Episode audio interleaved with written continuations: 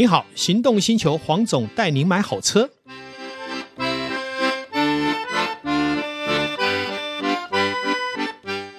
黄总带你买好车，再次来到线上与大家一起聊幸福事。再一次邀请我们的导叔来跟我们来谈幸福事哦。Hello，各位听众朋友，大家好，我是导叔导观众。今天我们往哪个方向来讨论？黄总，我想买中古车，怎么说？但是我想买 CP 值高的。哦，CP 值高真的是一个学问。到底我们要站在什么角度才能取得所谓的 CP 值高？哦，CP 值高的定义就是第一个，价钱要合理，呃，合理是最主要基本，还要超值，不是合理而已。但是我要更舒服，我配备要更好。嗯，也就是说，买很贵，但是我现在买很便宜。是。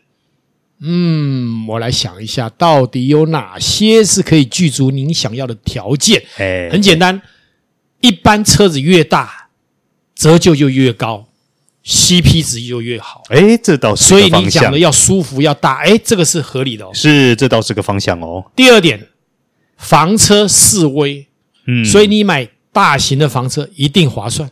哎，对，对不对？是。另外一个，如果你不在意税金。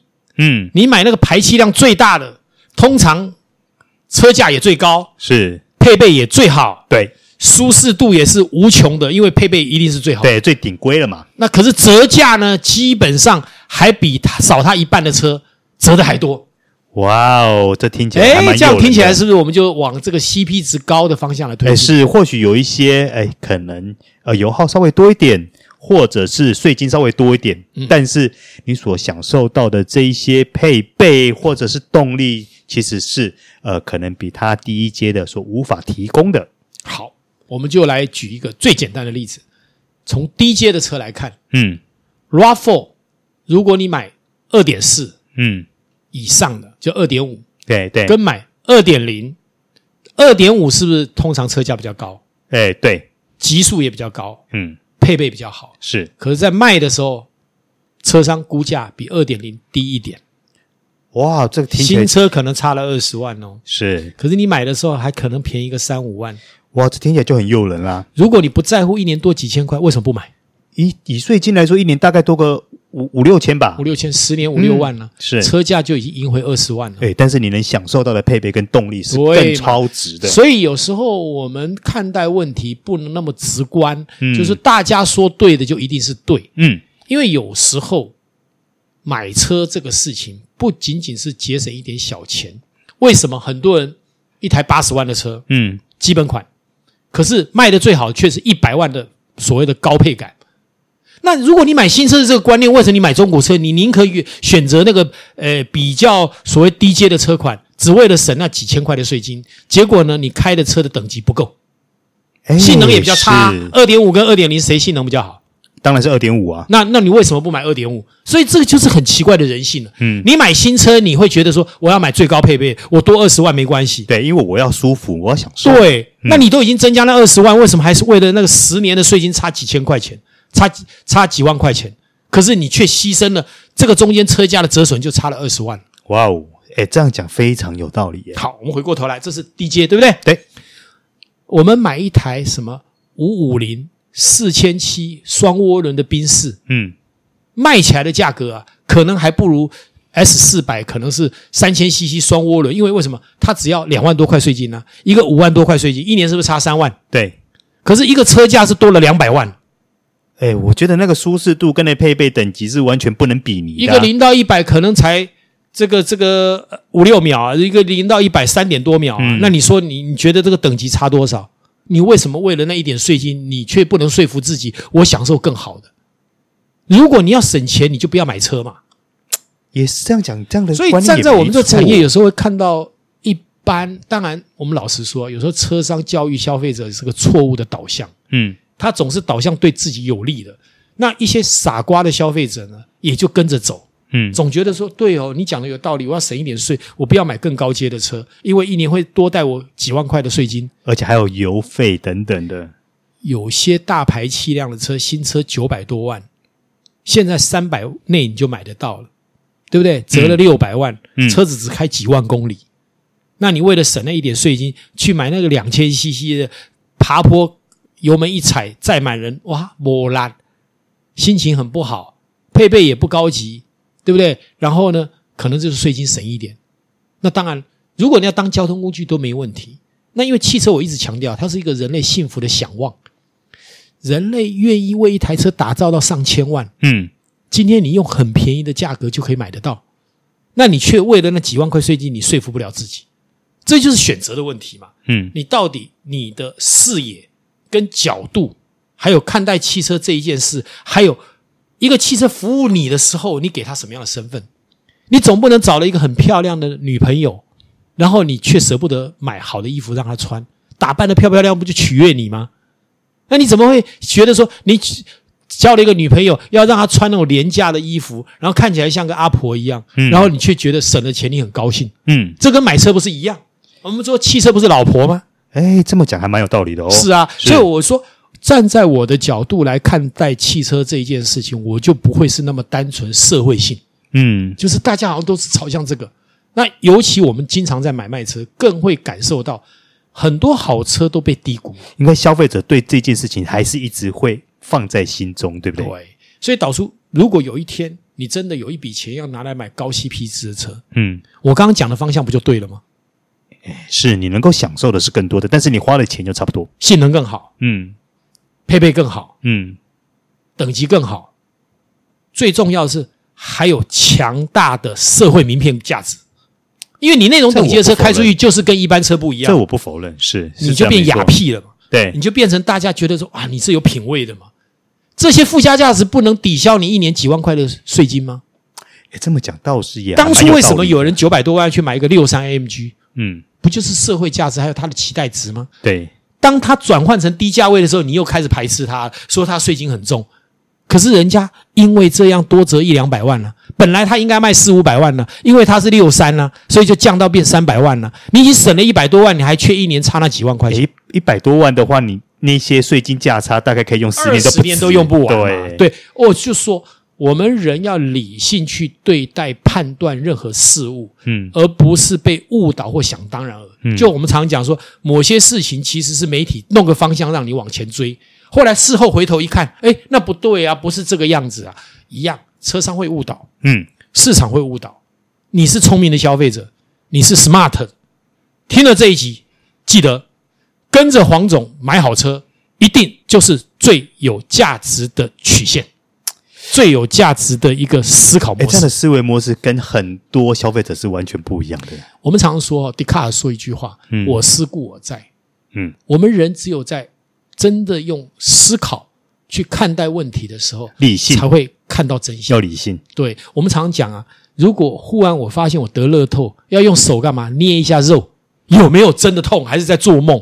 一样嘛。嗯，我们常常生活在梦境中，因为我们被人家吃了迷幻药，然后指引着一个方向，就硬去走，结果没想到是走错路。如果有一天我们愿意理性的回来，很简单，多听行动星球。多听黄总带你买好车，你就会成为一个 smart 的人。嗯，听起来非常有这够不够拽？是，本来我们就要很拽嘛。对，我们是什么？高调的生活，嗯，低调的做人。是，哎，那黄总问一个问题哈，对于消费者的心理来说，大概多少排气量一样以上，他们就会觉得这叫大排气量？凭良心讲啊，一般来讲，最主要的界定点在三千 CC 以上。哦，你注意看嘛，三千零一 CC。就跨入三万六到三万八之间的门槛啊哈，跟前面这个两万出头的，这中间就有一两万的价差，嗯，这就最大门槛。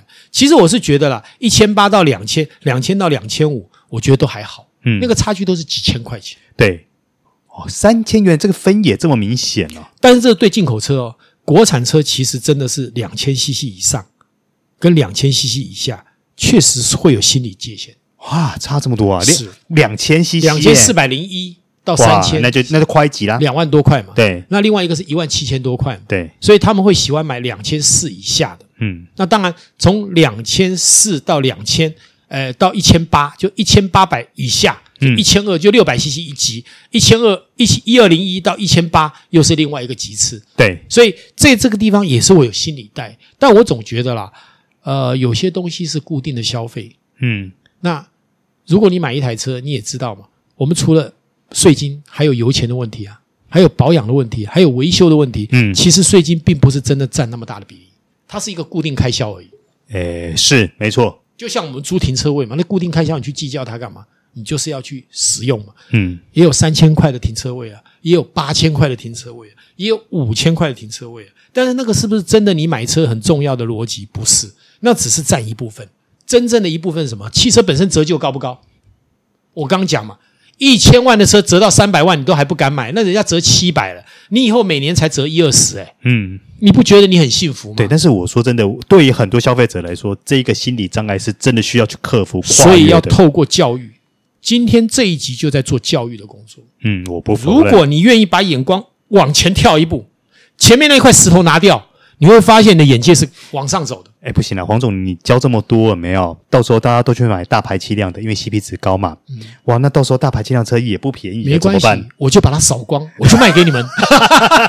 啊，其实说实在，刚刚讲的里面还是有一部分是幽默的啦。啊，当然。啊，但是对我来讲，我相信导叔很清楚。嗯。我现在工作室的车加总起来一年税金十几万，嗯，对，对不对？有六千三的，嗯，有五千多的，嗯，也有三千多的，还有两千 CC 的，五台车加起来就是一二十万，我也没有在怕啊，因为我们做这个产业本来就是要投资嘛，本来就是有这个需求嘛。那我们如果能拿掉一些我们平常被限制压缩的一些思考，嗯，我们展开出来的开阔的看法跟眼界。就会跟你的对手不一样。哎，黄总，我说真的，其实有很多大排气量的中古车，车况都超美的。是，你想想看，会买一千万的人，他会舍得舍不得保养吗？嗯，他是不是都有车库？对，他是不是都秀喵喵？你给我刮伤，我就给你翻脸。嗯，不会把那个车上弄得到处都槟榔渣、抽烟，对不对？好，在这样有优势的架构里面的车，它的品相一般。都很漂亮，是轮胎稍微磨损一点就换新的，嗯，接手过来的车常常轮胎都是漂亮，还有那种十几年的，是。原漆原厂原漆，这才是让我方向盘的颗粒都还在。啊，对，你就觉得他开车非常小心，因为他也是爱车的人嘛，嗯，花了这么多钱，当然不会随便把它乱用嘛，对不对？那我们接手这种人的车，说一句白的，车内的气场都比一般的车好。啊，是。对不对？他有能力赚钱，他气场不比你好吗？嗯，哎，不过黄总，那像你现在中古车来说，颜色对于价格的影响还有没有差别？还是有，呃，方向是这样，房车使用的比较保守，黑色、白色为引领啊，还是再来才是灰色，还是黑白灰啊？对，其他的杂色就很难卖啊，什么枣红啦，什么金色啦，那就不好卖。啊，但是赛车、跑车。或是酷配，或是敞篷车，嗯，鲜艳一点的啊，不管是白色、红色，甚至于亮蓝，嗯，好亮橘，好，都反而是受欢迎，嗯，因为这一类的车主，他看待东西是比较所谓的开阔，审美观念够，嗯，不会刻板，不是呆呆板板的人，所以他就能接受比较宽广的颜色、鲜艳的颜色。比较跟人家不一样的颜色，所以对于很多消费者来说，如果你希望你能够买到呃价格相对略低的车子，或许颜色的选择上也是一个考量。是，但是你未来假设你有一天你要脱手了，在这个部分你还是会被折到。对，这没有办法，这个一定就是第一个，嗯、你主流颜色周转率高嘛？对。那非主流颜色不是卖不掉，有时候要周转久一点。嗯，像我也有客人就非要银色不可，可是银色其实在周转率是不好的。可是你当你运气好，你遇到第一个主客人就是看到，哎，这个就是我要的，我黑白我反而不要。我有啊，我最近就碰到一个客人，而且是我同学，他老婆，嗯，他就是不要白的黑的。我每次遇到车都是好的，白的黑的，抢手的不得了，可是他就不喜欢。他说他一定要什么灰色的、银色的，市场毒药他反而喜欢这个。有丰俭由人啦，还有每个人的文化培养不一样，你无法说对或错。嗯、对了，客人喜欢你就得帮他服务。哦，不过我记得大概超十年前吧，银色、灰色其实是曾经有流行过，非常受欢迎的。所以风水轮流转啊，或许过几年又有新的颜色会跑出来，不一定。哎，对。然后你还记不记得大概二十年、二十几年前左右吧，是深绿色、墨绿色，是啊，曾经有过、啊，对对，而且以前连香槟色都卖得动，诶现在香槟色还真难卖。现在连现在车厂几乎都不太出香槟色了，没错。对，今天我们聊得好愉快啊！哇，讲到这个口沫横飞的哦，哦，聊到这种车车子的颜色就觉得好快乐、啊。那你的下一台车目标选定了没有？我还在考虑。好，你知道为什么吗？因为我觉得 MPV 很好用，嗯，对。然后呢，我觉得 Wagon 我也蛮喜欢的，我在挣扎中。这个两者之间鱼与熊掌难以兼得，哎，对，买两部就好了。OK，好答案是好。今天我想我们聊得非常愉快，也希望大家在收听的当中也多了一些体会。刚刚所有的话题都是很幽默的哈，有时候讲的激动一点是为了刺激大家不要打瞌睡了，是开开玩笑嘛。其实我们都是很低调的人，也希望我们这个 Podcast 呢。继续的带给大家的欢乐以及幸福感是无穷无尽的。嗯，感谢导叔，感谢线上听众，拜拜。拜拜。